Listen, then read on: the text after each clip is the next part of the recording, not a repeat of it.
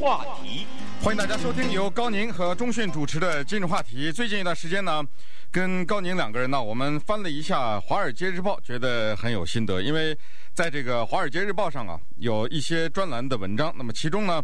有一个专栏的系列。这个专栏的系列的作者呢，他主要是挖掘在全美国各地的办公室的文化。呃，他把各个不同的公司里面存在着各种不同的。很古怪的一些办公室的现象呢，给挖掘出来，然后进行了一些分析。而这些办公室的现象，在我们平时，不管是华人的公司也好，还是美国其他的主流的公司也好，有一些现象啊，是相当普遍的。这个很像是中国的一本书，叫做《二十年目睹之怪现状》。实际上，这些现状你说怪吗？可能在很多地方也都存在。所以我们准备啊，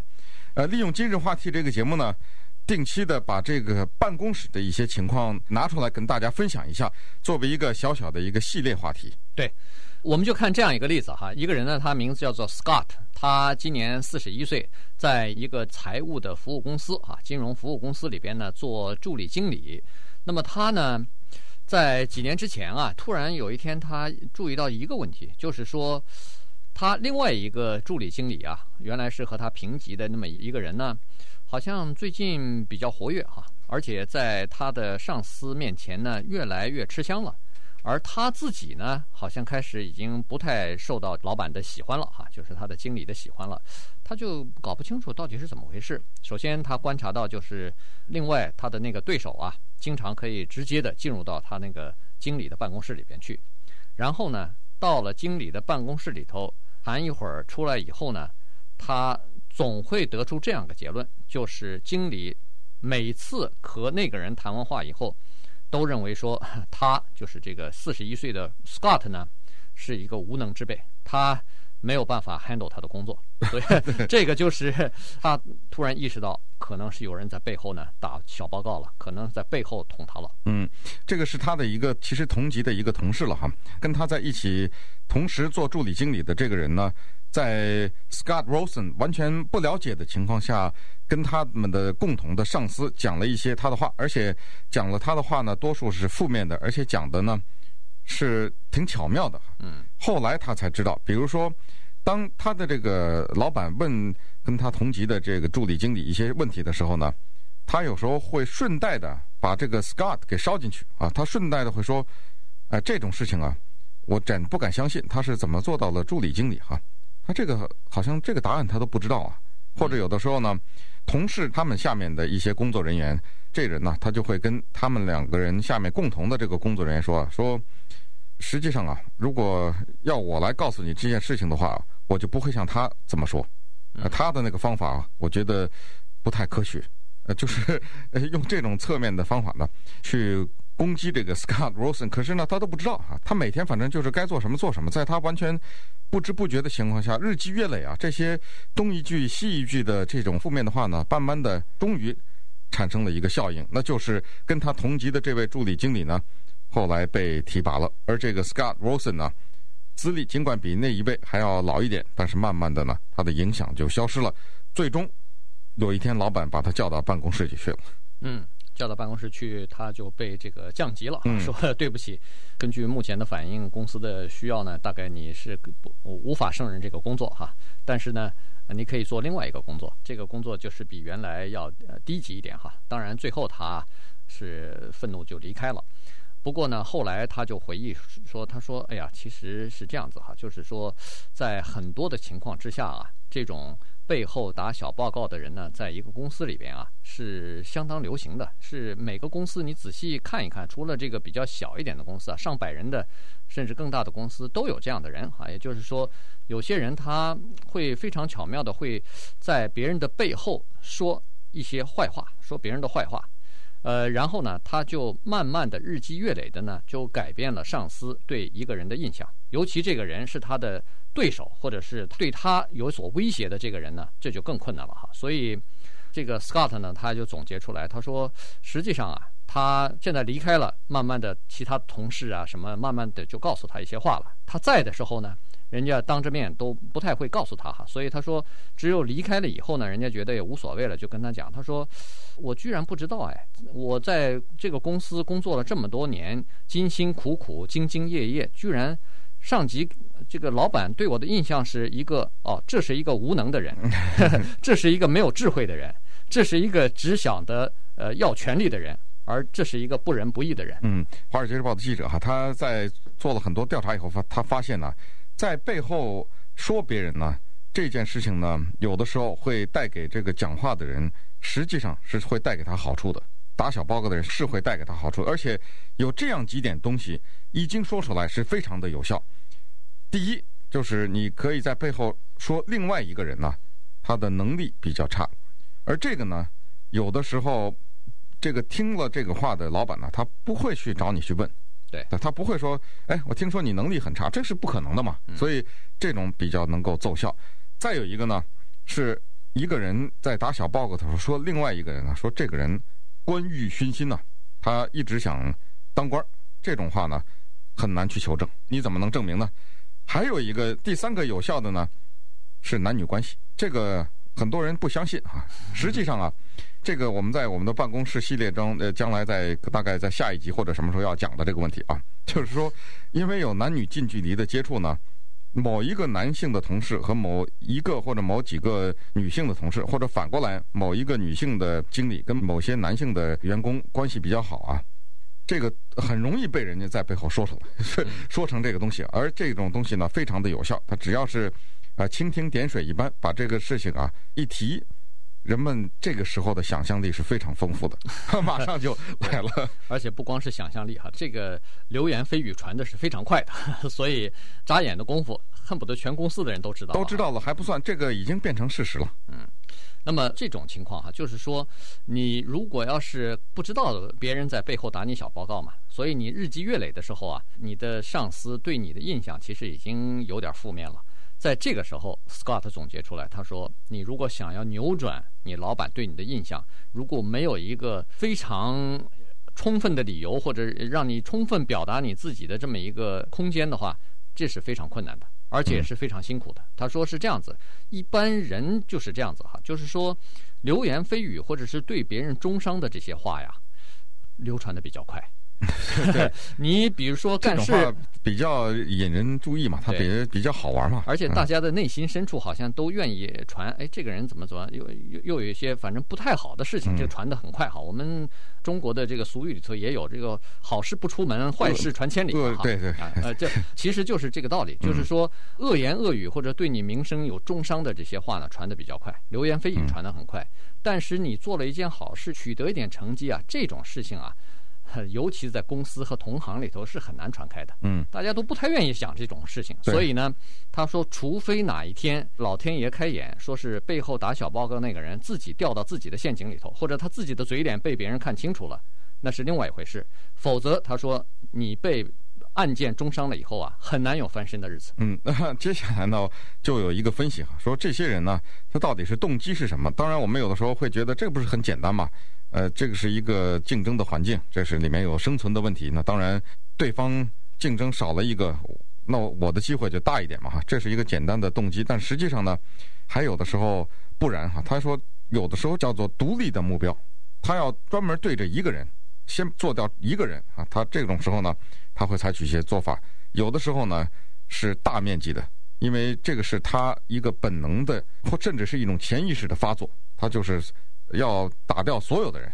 清除掉身边所有的人。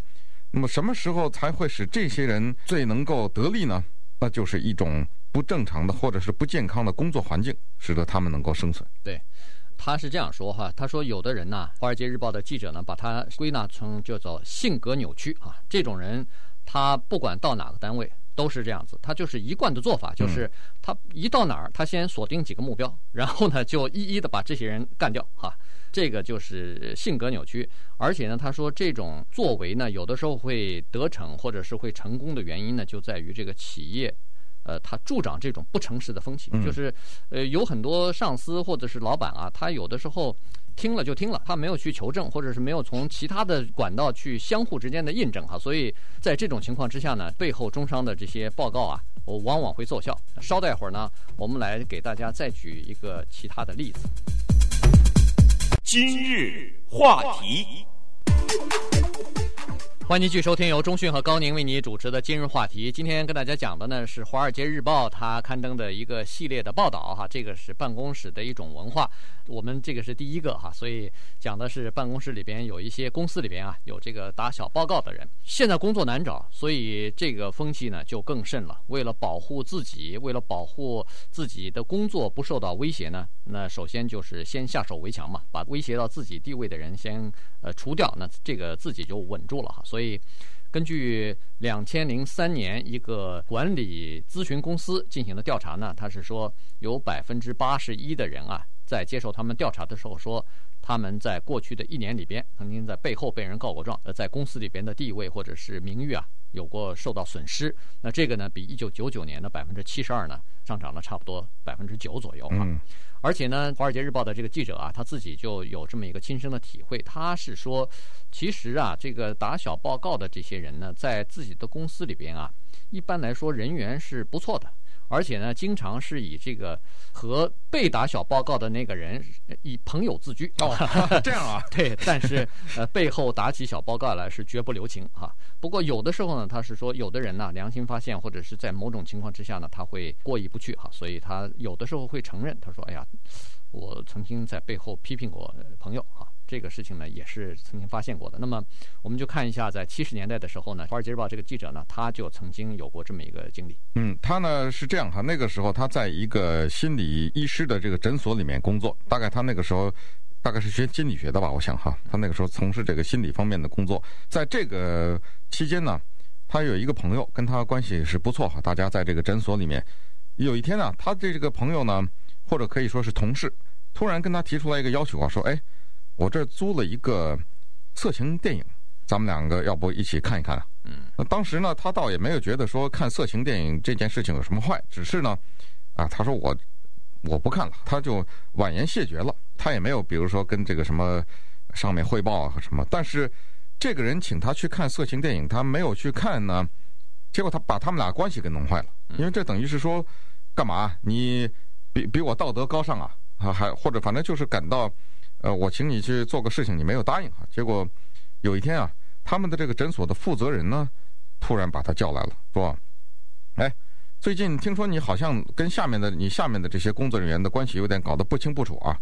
你这个要注意啊，我们这可是诊所啊。呃，下次如果我们再接到这样的报告的话，可能得对你是否还留用我们要进行评估了。”这话一说，把他说了个丈二和尚摸不着头脑啊！嗯，搞不清楚发生了什么事情。对，后来他才知道，一次没有去看电影，这个结怨了哈。而且呢，他后来才发现说，这个谣言中伤这个四起，所以对他在当时的这家医院里头呢，造成了很比比较大的伤害。后来大部分人明白了哈，都认识到另外那个人他大概是一个是非之人。不过他说，他所受到的这个名誉上的伤害呢，最终。一直到后来他离开的那段时间，大概都没有愈合，因为呃别人给他的这个印象，你再抹抹不去了哈，所以他就提出这么一个事情来哈，他就是说啊，建议说，如果你要是知道有些人他愿意在背后打小报告或者是背后捅人的话呢，你在某个公司里头啊，最好先采取这样一个措施，就是说，你知道这个公司里边有一些是比较关键的人物，你最好要把这。哪一个人是打小报告的人？这个人是个是非之人呢？你要告诉这些呃所谓的关键人物哈，让他们格外小心。说你当心啊，这个人可能说话有的时候会什么什么什么。那这样呢，他说可能会起到一点点预防的作用。这个里面的重点就在于啊，要让一些有实权的人物公司里呢哈，知道这个打小报告的人跟你不是朋友，嗯，只是一个普通的同事。那么当不是朋友这个讯息传达出去了以后呢？这个小报告的奏效的几率稍微降低了一点。为什么这个打小报告的人成功？刚才有一个很重要的一点，就是他往往呢要做到这个最大效果的这个成功，他首先要装成是你的朋友，或者是他要变成是你的朋友，这样他的这个话才奏效。对，如果谁都知道张三和李四是不讲话的，是敌人的话，那么张三说李四的坏话，它的作用就小多了。因为明明知道你们俩不 本来是敌人的，可不是你得说他坏话嘛，所以呃别人相信他的程度就降低了。所以他做的第一步曲是必须要给外界一个感觉，是他跟你的关系很好，这样的话，他的这个小报告才能奏效。而你呢，反击的第一步是要让有相关的人士知道。你和这个人并不是朋友，只是一个普通的同事。另外呢，他说有的情况之下呢，这个打小报告的人或者是恶语中伤别人的人呢，是来自于你的上司啊。这个他曾经说过，在一九八零年的时候啊，呃，有一个人在这个纽约的一家银行工作。那当时呢，他们有一个培训项目，那么培训完了以后呢，有一些人员就要分配了。当时有一个人可能会要分配到他的部门来，当时他算是一个呃经理哈。嗯但是呢，在他上边还有一个另外的一个更高级别的部门的经理呢，就给他说了一句话，他说：“哦，这个人马上要到你的部门去啊！”哎呦，他说：“这个人我可是认识，这个这个家伙好像没有什么积极性啊，做事好像老是比较被动，而且比较懒惰。你交给他的事情呢，他永远也不会去 follow up。这种人，他说可能对你工作没什么帮助。那当然，这个经理不认识那个人嘛，所以呃就没有要那个人。”结果后来多少年以后，他才发现说：“哦，原来他当时的那个上司啊，就有这个毛病，就是说他可能是为了保护自己吧，所以对周围的每一个人，呃，都没说过好话。嗯，全部你比如说 每年年度进行考核，或者是经理要给下属或其他的同仁给这个评语的时候呢。”每个人都是不好的评语，没一个是好的。嗯、但是问题是这样啊，等知道的时候，已经几年都过去了。对，所以 这个那个那个被他中伤的那个人早都没了，早就没有了，嗯、就没进来。对，所以这不是就等于是一两句话哈、啊，好好的一个人的一个人才呢，就这么消失了。呃，另外一个还是一个具体的例子哈，这是发生在西雅图的一个高科技的公司，在这个西雅图的高科技公司里面呢，有一个现年大概是三十岁的高级主管吧。他不愿意把自己的名字给透露出来哈，所以他只是因为他是一个呃中伤别人的人嘛，到医生诊所那儿，到心理医生诊所那儿，自己讲出了过去的一段经历。对，他是一个中伤别人的，而且他自己明白的，到最后大概是顿悟了吧，大概哈，呃，他说啊，我必须得承认，我是一个大家都恨的人，我也知道大家都恨我，可是呢，没有办法。他说：“当时我好像有一个力量在推动着我呢，让我就是义无反顾地往前走，要去踩别人哈。”他说：“这里面有这么一个事情，一九九九年的时候呢，当时他是做推销的哈，我是在我们公司自己的办公室里做推销，我们公司呢还有另外一个推销员呢是在客户那边做客户服务的，也就是另外的一个推销员呢，他不在办公室里面坐着，但是我呢。”跟这个外面的推销员，我们两个有直接的联系。那么一里一外一里两个人配合还是很不错的哈。我的工作主要就是要支持他们在外面打仗的这些人。呃，差不多三个月以后呢，发生了一些事情。对，三个月之后呢，他慢慢的了解了公司的一些文化哈，而且呢，这时候呢，有一个机会就产生了，呃，就是说有的时候呢，客户总会有一些抱怨，对外边的这个 sales 啊，有一点抱怨哈。嗯在这个时候呢，他感觉到自己的机会来了。原因就是说，他想到外头去，他不愿意在总部里头、办公室里头待着，我到外头去，呃，吃香的喝辣的，自己的时间也比较自由哈。他愿意这出差，他愿意跑。所以呢，这时候呢，他就采取了一些措施。首先，只要客户对外边那个 sales 有抱怨的话，他就跟他们说：“哎呦。”他说：“这个事情啊，你可不可以给我发个 email 来？最好把它写下来。哎，就写下来。嗯、然后一写下来之后，email 来了以后，他马上把这个东西 forward 到，就是转给他的，上级，嗯、哎，上级告诉他说：，哎，客户对他有抱怨了哈。有的时候呢，这个事情其实抱怨没那么严重，也不是什么大事儿，但是呢，呃，它足够于呃积累起来，在老板的心目当中呢，慢慢产生一个负面的影响。”然后呢，他后来做的越来越胆大了哈。有的时候他会把总部的情况有意的不告诉外边的人，因为让外边这个 sales 呢就和总部等于失去联系了。所以总部的一些政策他不知道。每次开会的时候讲出话来都是傻话，都是错的。每次开会到的时间呢，他都是通知错哈，有意的通知别人，要么就早来，要么就晚来。所以呢，没几个月，终于呢，这个老板说算了算了，你在外边大概跑的比较辛苦了，请你回来吧。